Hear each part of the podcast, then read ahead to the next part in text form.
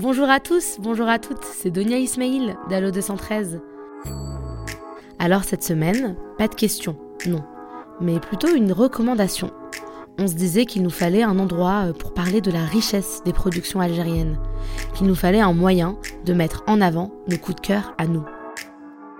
C'est pourquoi, une fois par mois, on vous présente le top.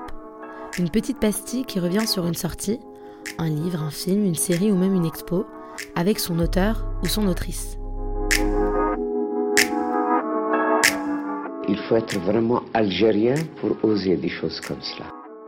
Ce mois-ci, on vous parle du nouveau film de Mounia Medour, Hurriya, qui est sorti le 15 mars. La réalisatrice algérienne revient après le succès de Papicha, sorti en 2019, pour lequel elle a reçu le César du meilleur premier film. On a rencontré Mounia Medour en novembre 2022, juste après l'avant-première de Hurriya au Festival du film franco-arabe de Noisy-le-Sec. Hurriya, c'est l'histoire d'une danseuse de ballet qui est violemment agressée et qui voit tous ses rêves s'envoler.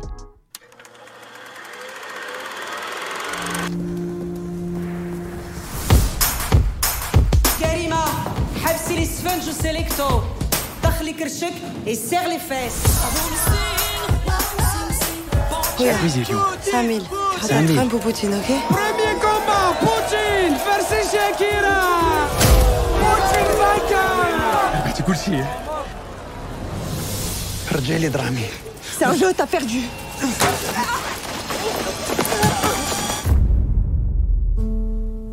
Vous avez fait un grave accident, Huria. حورية تفضلي قولي حاجة Il est muette. C'est pas la fin du voyage. C'est une nouvelle vie qui commence. Hurriya, c'est vraiment un film fort. On vient de le voir, c'est une claque. Pour moi, c'est c'est le mot euh, qui résume ça. C'est aussi surtout le nom du personnage principal, donc qui est incarné euh, magnifiquement bien par euh, Lina Koudry. Euh, c'est une danseuse de ballet qui se fait violemment agresser et qui voit ses rêves s'arrêter du jour au lendemain et qui doit réapprendre à vivre avec son nouveau corps, entourée de femmes aussi. Comment vous est venue l'idée de ce film, Mounia Medour À la suite de, donc de, de Papicha, j'avais envie de, de raconter cette Algérie, mais contemporaine cette fois-ci. Et j'avais envie de mettre en valeur toutes ces femmes. Toutes ces femmes qui, malgré toutes les difficultés et le contexte socio-économique et politique différent, continuent à avoir euh, vraiment des rêves, des objectifs et ont énormément d'espoir. Et donc très vite, euh, s'est dessiné le, finalement le, personnage de Houria, qui pour moi est le symbole de l'Algérie, euh, qui est finalement blessé, mais qui va pouvoir transcender et qui va pouvoir dépasser cet handicap pour devenir encore plus forte et debout surtout.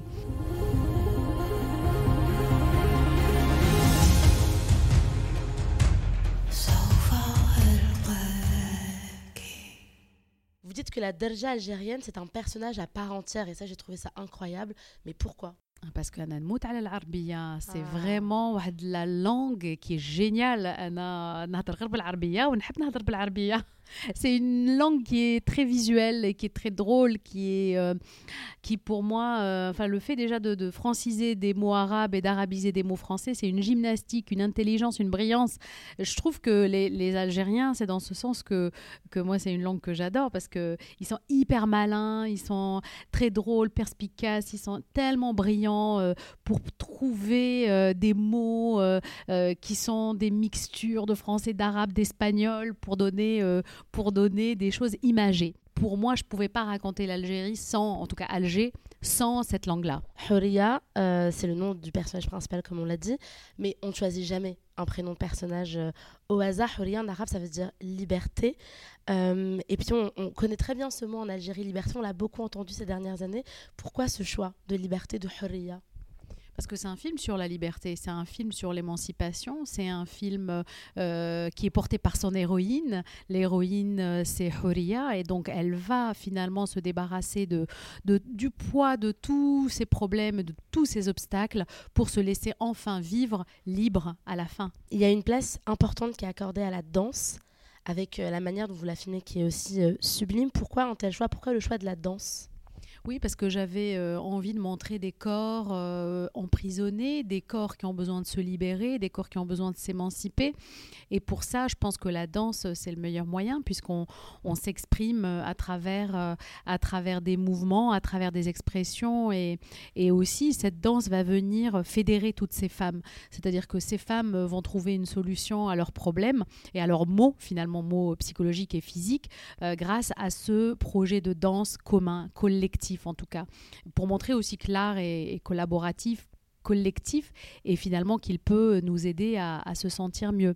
Donc la danse, oui, ça a été vraiment un élément euh, très important pour parler finalement de la libération des femmes. Et qui est arrivé d'emblée dans la construction du script Oui, très rapidement, euh, c'était le parcours d'une danseuse, puisque lorsqu'on est danseuse, euh, je ne sais plus qui c'est qui disait ça, on meurt deux fois, on meurt lorsqu'on est blessé et puis on meurt quand on meurt. Et en gros, la blessure d'une danseuse qui aspire à, à être grande danseuse, on, je pense que c'est un peu la fin du monde.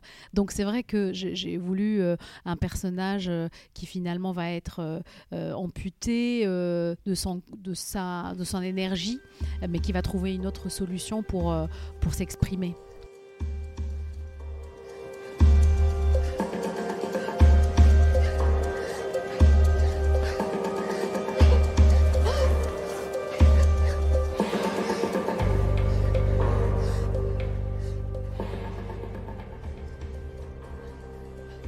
Quoi Huria est la suite et dans la continuité de Papicha Puisqu'il aborde euh, la société actuelle, et euh, c'est vrai qu'avec euh, Papicha, c'était un premier travail, on va dire, de, recherche, de, documentation, de transmission. Donc c'était vraiment une première tentative, puisque moi je viens du documentaire, donc c'était vraiment ma première fiction.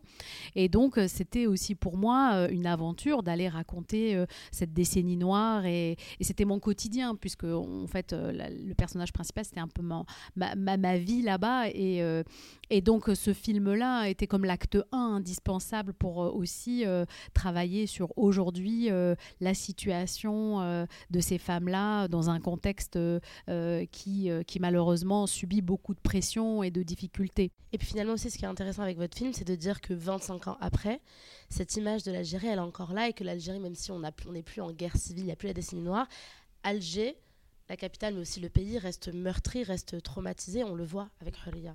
Oui, parce que même euh, les personnages, euh, on a beau se dire, bon, on vit euh, de façon assez sécurisée, mais au fond de nous, inconsciemment, on a tous encore des souvenirs, des réflexes. toutes les comédiennes qui sont dans le film, dans la vraie vie, ce sont vraiment des, des, des, personnes qui ont été impactées par cette période-là. Et donc, lorsque je raconte le personnage de Halima à Nadia Kassi, qui a vécu cette guerre là-bas, elle comprend tout à fait euh, le parcours de cette femme qui va devoir faire le deuil de cet enfant. Donc en fait, c'est vraiment un, passé que, nous connaissons et que, que, nous avons envie de transmettre, euh, en tout cas à travers euh, le cinéma. Ces dernières années, le cinéma algérien a vu l'émergence de nombreux réalisateurs de talent. C'est d'ailleurs, si je me sou- si me trompe pas, le sujet de votre documentaire, d'un de votre documentaire sur le cinéma. Quelle est la situation du cinéma aujourd'hui et pourquoi il est si important d'avoir euh, ces histoires sur grand écran euh, en Algérie, mais aussi en France? Bah, moi, je, moi, je raconte des histoires parce que je pense que c'est important de transmettre des choses, de- de- de- d'avoir un point de vue et de raconter la richesse de l'Algérie à travers ses personnages, mais aussi à travers ses difficultés.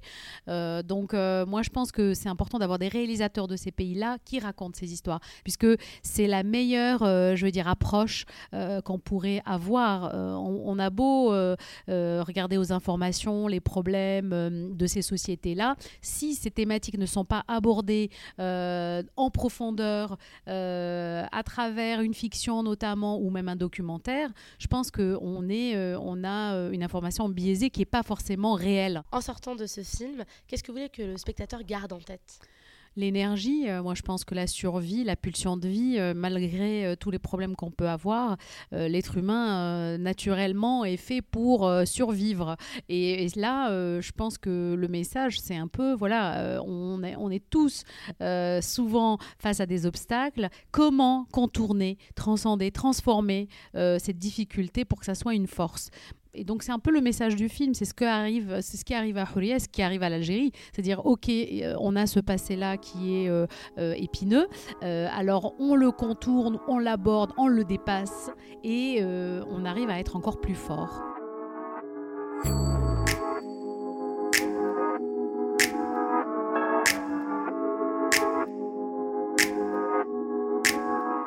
À la fin de chaque épisode, je vous proposerai deux autres recommandations pour poursuivre l'écoute.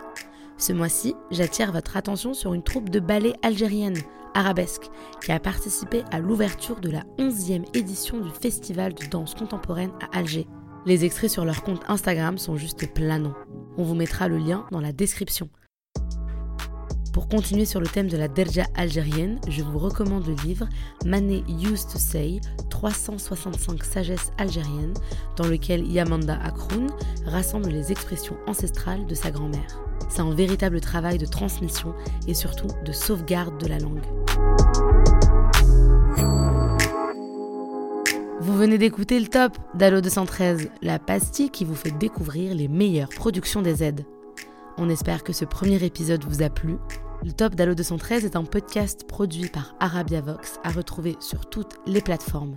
Abonnez-vous à notre flux pour connaître les sorties d'épisodes. N'oubliez pas de nous donner une note 5 étoiles si le podcast vous plaît, bien sûr, et de nous laisser un commentaire. Vous pouvez également nous suivre sur Instagram, Twitter et Facebook.